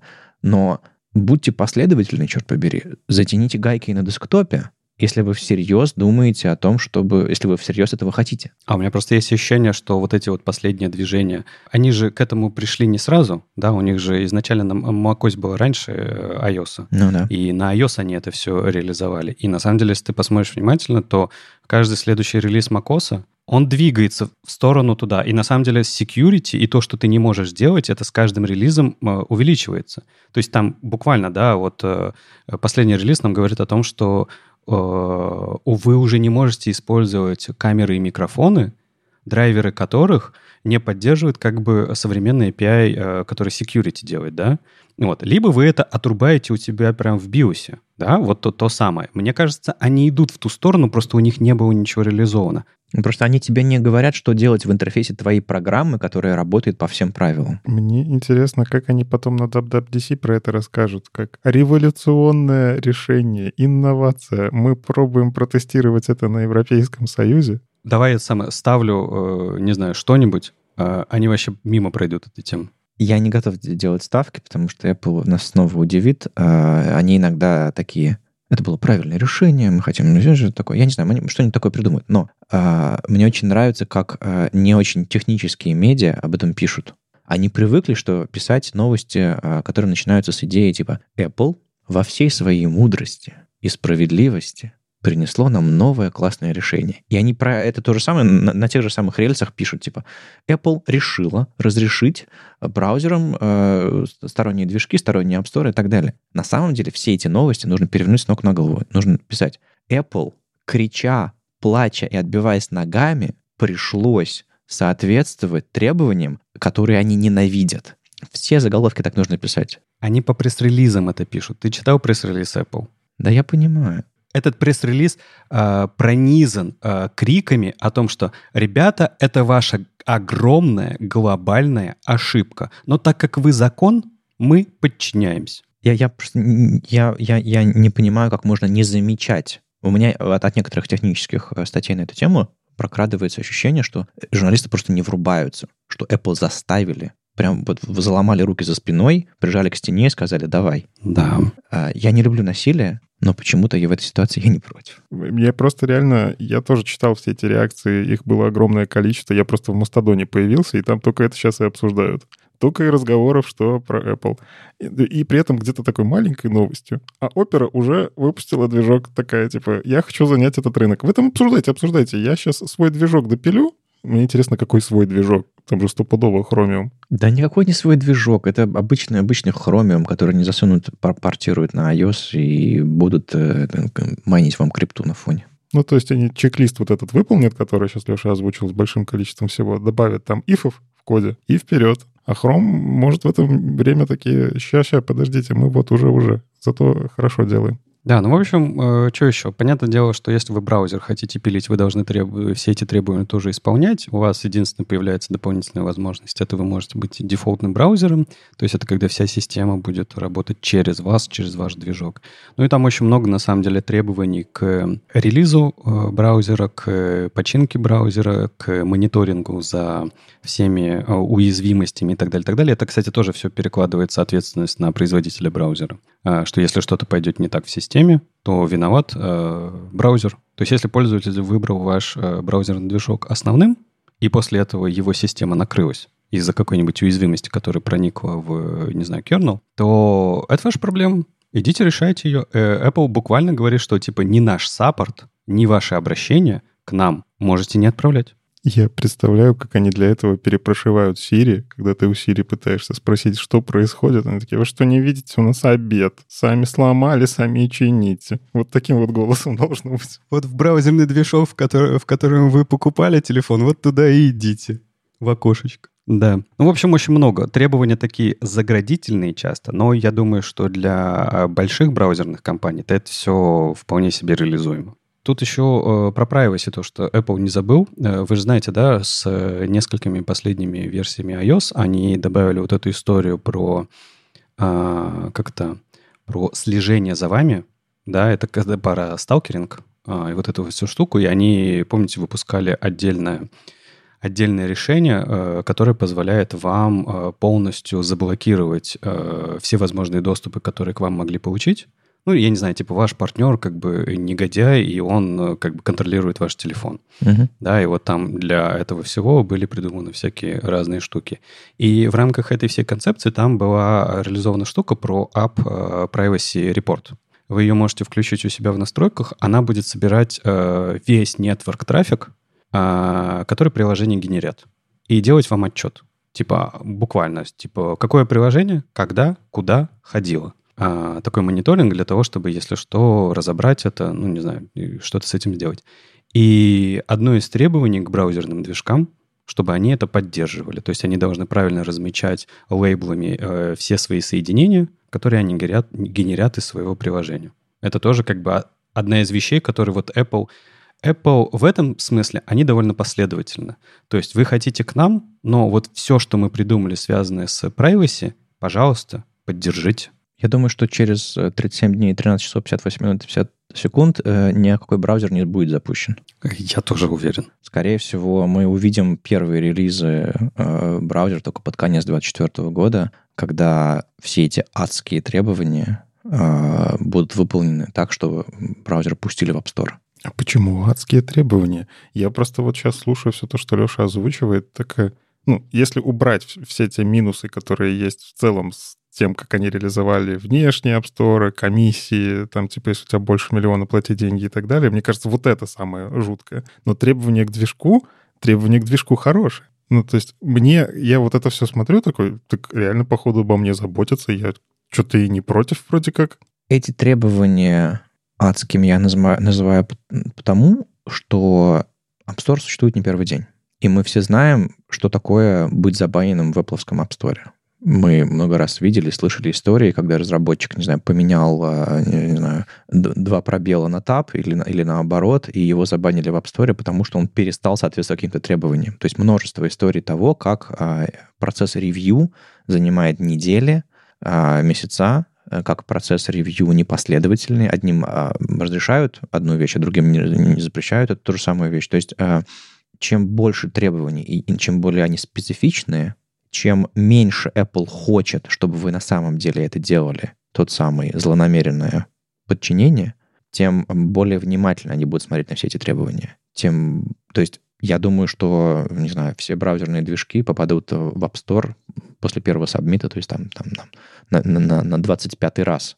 Особенно потому, что если эти требования будут применяться в первый раз, им нужно будет прецеденты, потому что все, все в правилах описать невозможно. Короче, это будет цирк, но цель фантастическая. Мы получим разнообразие браузерных движков на всех платформах. Давай скажу в пользу Apple. А, все-таки, ну, я, во-первых, согласен с Никитой. А, если говорить про требования, это все-таки не история про а, не дать, например, Mozilla и Google э, попасть на iOS. Я это вот не считываю вообще. Я считываю, что они точно не хотят, чтобы туда попали левые игроки, ну, типа маленькие игроки, какие-то вообще не, не пойми что, да, что это должна быть серьезная браузерная компания. Это правда. Может быть, это, э, может быть, это плохо для появления новых движков, Наверное, да. Но, в принципе, сейчас новый движок в принципе сложно, даже без, без этих. Ну, то есть Servo и Lady Bird, э, и движок Flow, и движок, какие там еще есть маленькие независимые движки, туда, туда не попадут точно. Да, да-да-да, это правда. Пусть они сначала Float Left поддержат,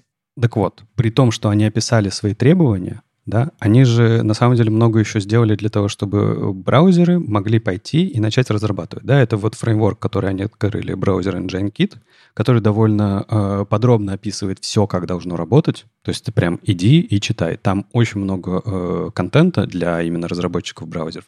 Очень много они выпустили дополнительных материалов. Ну, вы прикиньте, да, сколько это над документацией нужно было работать отдельной. То есть они, они же вот в изначальном своем заявлении они сказали, что они типа переписали или добавили новых 600 новых API.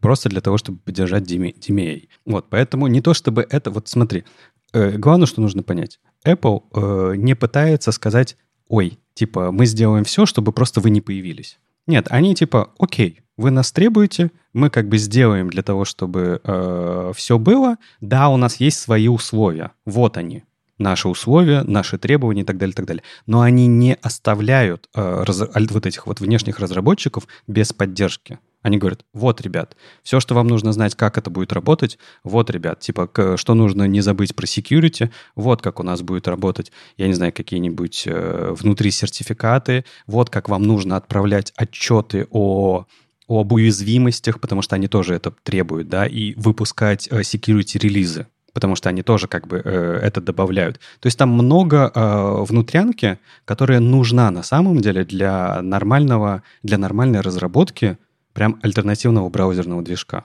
Это они добавляют все-таки. Давайте будем честны. Простите, у меня в голове все это время мем, э, вот идет процесс этот судебный. Они такие, ребят, кажется, мы проигрываем. И команда, которая пишки открывает, открыть ворота. А, но мы проигрываем только в Евросоюзе. Закрыть ворота. Так, нам еще документацию нужно это будет написать. Открыть ворота. И вот так вот просто туда-сюда, туда-сюда. Я в этой команде, наверное, с ума сошел. Давай скажем, что э, это первый акт который произошел да, в Европе. На самом деле э, там э, регуляции и команды, которые этим занимаются, внимательно сейчас работают над Apple и другими компаниями, не только в Евросоюзе, но и в UK, Японии, Австралии, в США. А то, к сожалению, мы, это не весь список мира да, но подразумевается, что чем больше э, там большой корпорации придется тре- э, соблюдать требований, тем, скорее всего, ей проще будет, наверное, это реализовать полностью на всей своей платформе. Э, наверное, вот. И, я, наверное, вот важный самый вопрос э, к вам, ребята, после этого всего. А насколько вообще, э, если говорить про то, что это не произошло во всем, мире, да, а все-таки только в Евросоюзе. И мы не знаем, когда это произойдет в других странах. Это может быть завтра, а может и не быть вообще. Ну, правда, мы не знаем этого. Понятное дело, люди будут бороться за это. Но для нас-то это еще один движок, еще один браузер, еще один кусок для тестирования. И, и ну, давайте честно скажем, еще и пачка багов э, специфичной, платформа специфичная. Насколько как бы э, вот это нам все усложнит работу именно фронтам? Что думаете? Ну, усложнит, конечно. А что, ну, типа, в любом случае, когда у тебя появляется новый браузер, который тебе надо поддерживать, да, вы внезапно решили сделать приложение для телевизоров. Ну, поехали. Придется тестировать, покупать телевизор. Придется в Европе держать несколько телефонов, по которым подключаться на видео, смотреть, как оно работает.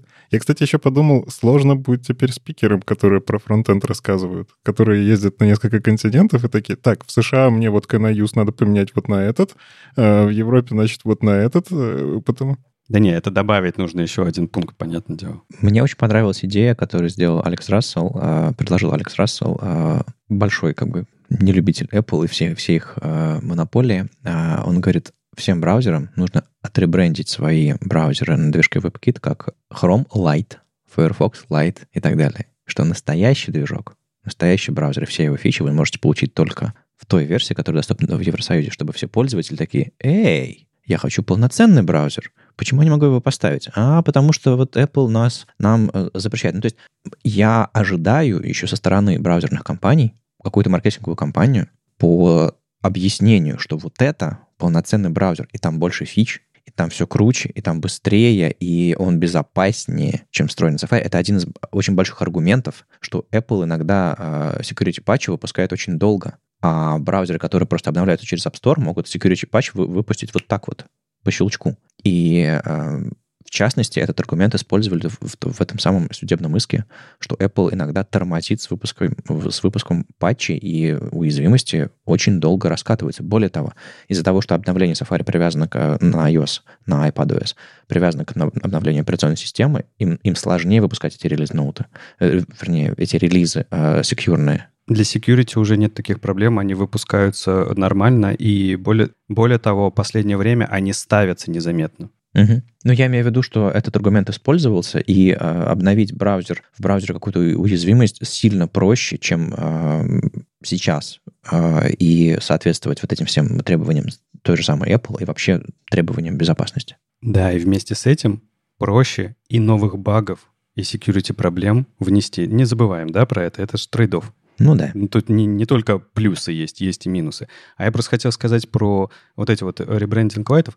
Это же бессмысленно абсолютно. Типа, а с, какой процент людей пользуется Chrome и Firefox э, на iOS? Где-то это же просто копейки какие-то, нет? Правда.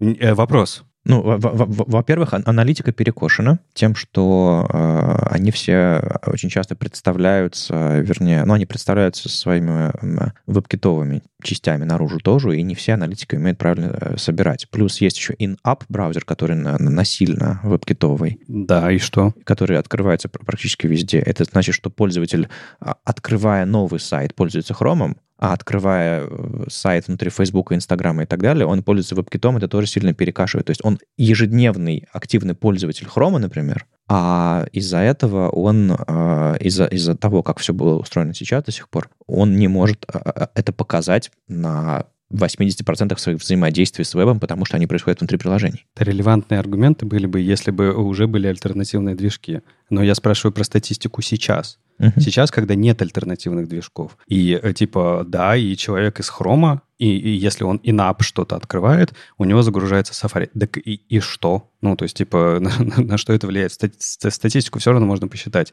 У меня просто есть ощущение, э, вот я и у вас спросил, да, у меня нет цифр под рукой, что глобальное большинство э, и, и тех людей, которые используют iOS, пользуются Safari. Типа от того, что Chrome скажет, что их Chrome стал light, да не холодно, не жарко. Ну, типа, да пофиг. Ну, типа, значит, еще меньшее количество людей будет запускать этот Chrome. Есть глобальное большинство во всем мире, а есть большинство на локальных рынках. И на некоторых локальных рынках Safari не выигрывает. А, есть э, прям... Они же давно... На iOS?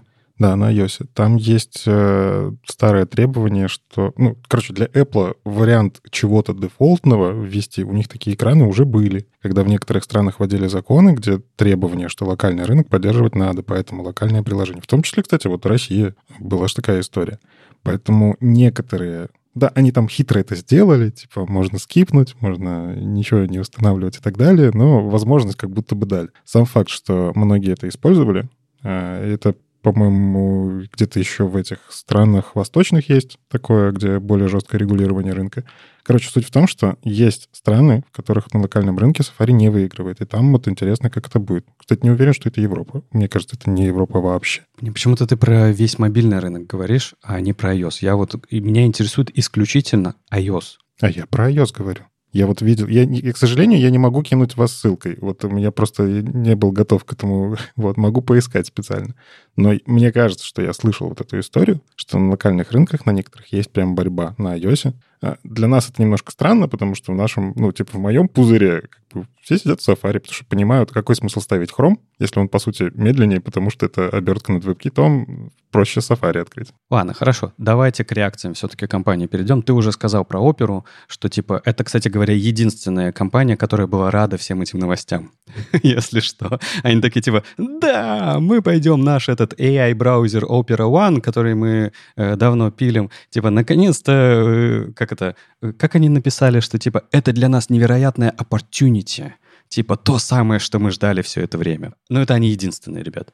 Все остальные, абсолютно кто высказывался, они, конечно же, высказывались э, в терминах э, типа да, это шаг, но мы очень сильно разочарованы. Вот как раз, да, пресс-секретарь Mozilla Демиана Демонте на Verge э, была маленькая заметка, что э, Apple сделал это максимально э, болезненно, как могли, и что там компа- компания максимально разочарована в том, как это произошло. Ну, мне кажется, тут, наверное, компании и не могли ничего другого сказать, потому что это не совсем то, чего ожидали, потому что там высказались, ну, по другим вопросам и Spotify высказались, и альтернативные всякие браузеры высказались и так далее, и так далее. Э, все считают, что это не то, что хотелось. Хотя, хотя, напомню вам, в этом э, акте, в консультациях по написанию этого акта участвовали эксперты и айтишные компании. Ну, значит, как бы есть, э, как это, знаете, где вы же не можете зарегулировать все, как хотите. Да, это все равно должен, это сбалансированная система должна быть, иначе это там, ну, как-то демократия потеряется. Вот, э, поэтому это очень сложный вопрос. Если вот постфактум говорить, да, есть такое, типа, радость с привкусом горечи. Наверное, я бы так сказал после э, всех этих новостей. Да, все рады, что это произошло, и на самом деле немножко страшно э, вперед смотреть, потому что не очень понятно, чем это закончится сейчас. Потому что, э, ну вот, если как это, приверженцы говорят, это наш первый шаг, чтобы, типа, э, открыть платформу, и когда говорят про открыть платформу, имеют в виду все хорошее, но вместе со всем хорошим придет все плохое.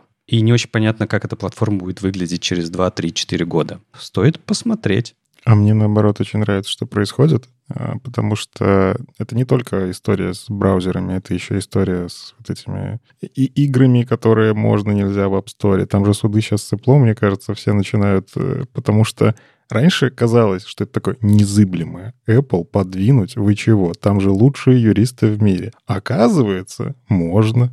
Не, во-первых, про стриминг говорят игр, да, а все суды были про другое. И все суды, если что, Apple выиграл, напомню тебе. С Epic Games, типа то, что с, с, с, тот Суини как бы пытался судиться уже три года, он все проиграл абсолютно. Но он показал, что с ними можно судиться. Ой, ну, это очень хорошо сказалось на компании. Посмотри их отчетность. Ему очень понравилось судиться. Вот. Но он, конечно, тоже сказал, да, мы, во-первых, э, Epic Store тащим на iPhone, на iPhone Welcome, и они тащат туда Fortnite в рамках этого Epic Store вместе с э, внешними платежами. То, о чем как бы тот Свинни говорил. Не, я, я, я все-таки хочу обратить внимание, реально, Apple, мы просто часто говорим, что Apple очень тяжело подвинуть, что если у них там будет что-то как-то установлено правилами, то релизы раз в полгода, значит релизы раз в полгода.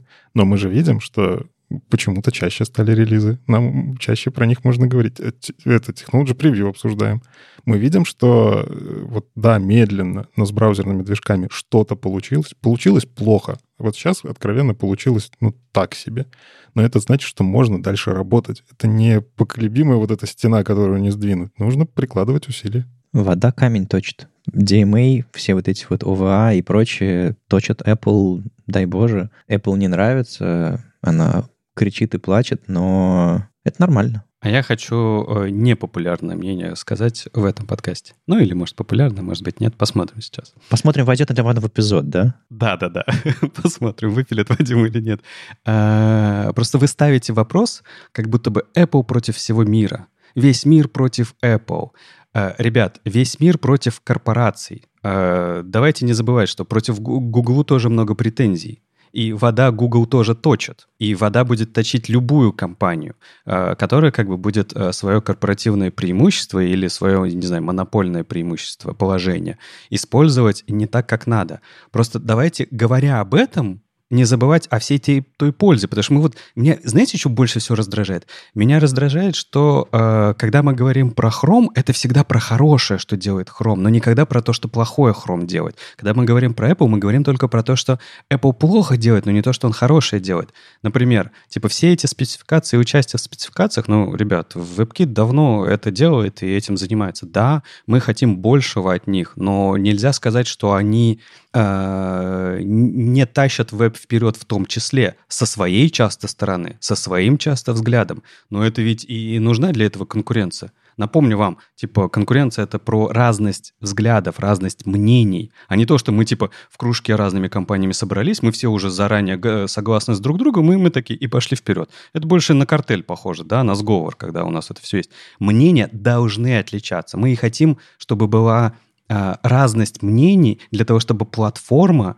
не становилась э, как это, э, элементом чьей-то компании каких-то корпоративных интересов, чтобы это двигалось вперед для открытости веба. Для этого надо разные мнения, надо разные побуждающие мотиваторы эти компании использовать. Поэтому э, очень круто, что там Apple вот в этом месте стараются двигать, но давайте не будем делать из этого какое-то зло. Прям, прям звучит как-то странно.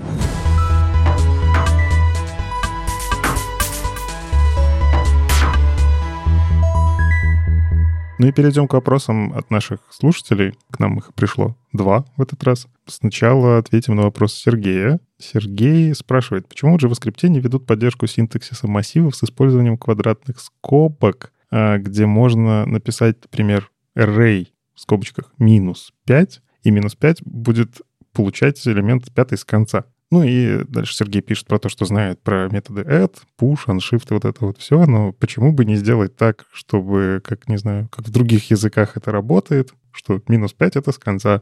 Почему бы взять и не переписать это место? Я могу сказать очень просто, потому что обратная совместимость, если вы так сейчас сделаете, вы сломаете веб. Нельзя просто взять и поменять в этом месте синтаксис. Ну, то есть, как сейчас работают массивы? Это не массивы. ну, в смысле, это не классические массивы, как в других языках. Это э, объект э, array-like object. Как только вы пишете r array минус 5, вы создаете ключ минус 5, и ему кладете значение. В этот момент вы не делаете с конца вы делаете ячейку, в которой уже что-то лежит. Если взять сейчас просто браузеры возьмут и такие починят, ну это я сейчас показываю кавычки в воздухе, починят, э, и сделают так, что это будет с конца, вы представьте, сколько сайтов сломается, у которых уже было поведение другое. Поэтому, ну, Legacy, с этим придется жить. Э, к тому же я не уверен, что это синтаксис, который стоит менять. Ну, то есть если уже выучил JavaScript и знаешь, как он работает, это представьте, сколько еще разработчиков переучивать придется, если так поменять. Альтернатива, так пишите на других языках, в WebAssembly, пожалуйста. Ну, то есть если для вас синтаксис и developer experience важнее в этом месте, э, и вы умеете потом это загонять... Э, кстати, есть же, можно свой собственный транспилятор в JavaScript написать, который будет это все менять. В общем, если вам это очень сильно надо, можно плагинами обвешаться или в WebAssembly попробовать. Ну и Дмитрий спрашивает, а, точнее, как спрашивает, скорее жалуется. А, говорит, что веб-приложение на Next использует Firebase Subcheck, что повышает безопасность базы данных. Рассказывает нам, да? И несмотря на оптимизацию под Core Web Vitals, э, как только добавляю обчек, все показатели сильно ухудшаются. Ну и там туда-сюда пробовал, он рассказывает, что он пробовал э, сделать, чтобы все было хорошо. В итоге а, у него встает вопрос, что лучше выбирать, э, вот этот trade-off, да, это производительность или безопасность данных пользователя.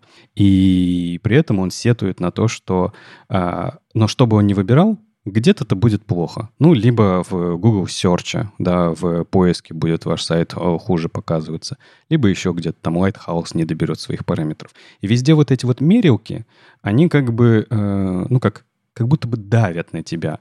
А, и ты, когда хочешь эти мерилки все вместе собрать, ты вроде хочешь быть хорошим разработчиком, чтобы тебя а, каждая мерилка оценила хорошо, но по факту получается, что тебе нужно как-то выбирать. Ну, я пересказал вольно, да, а, вопрос по-своему. И вот он э, как ругается на это, что типа как, как же, как же как же быть, как же разрабатывать хорошие э, продукты, если э, тебе постоянно нужно выбирать. Э, ну, что я тут могу сказать? Это такой философский вопрос. Э, он такой, типа, что делать, если все сложно?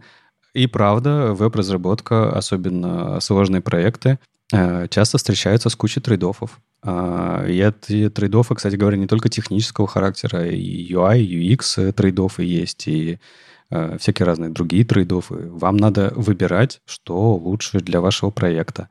Мерилки, все мерилки, которые у вас существуют – у меня к ним отношение э, очень конкретное. Это для меня не требование, это для меня скорее направление и подсказка.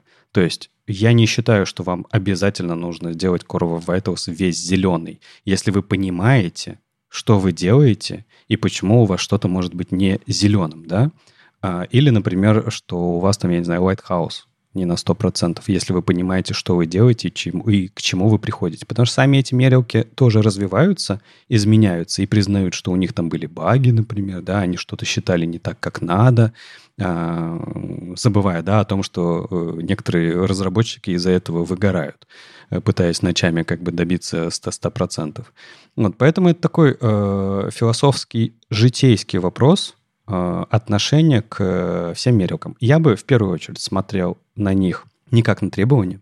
И если вы хорошо понимаете свое приложение, делал бы в первую очередь э, лучше для пользователей вашего приложения, да, потому что именно для них вы разрабатываете его, а там уж э, кто что думает об этом, это уже дело десятое. И не забывайте, что Lighthouse вам показывает зеленую плашечку. Не когда у вас 100, а сильно раньше. И цельтесь, если вам сложно попасть в сотку, чтобы все было зелененьким. Зелененькое — это значит, что разработчики PageSpeed, Lighthouse или чем вы там пользуетесь, считают, что норм. И более того, то, что они считают, должно вас волновать меньше всего то, что ваши пользователи чувствуют, видят на вашем сайте, насколько эффективно работает это все для них, это должно вас беспокоить. А это цвет э, этой плашки, это просто подсказка вам, что вам что-то можно и стоит сделать. Погодите, в Lighthouse е, когда все соточки набираешь, там фейерверки. Это приятное ощущение. Приятно, приятно. Самая свежая история, вчерашняя. Я тут сел свой блог обновлять англоязычный, сидел, ковырял, добавлял всякого нового.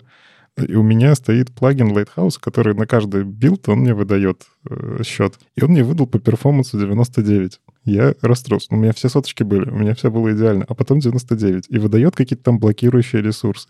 Я потратил полчаса на то, чтобы попытаться это все починить.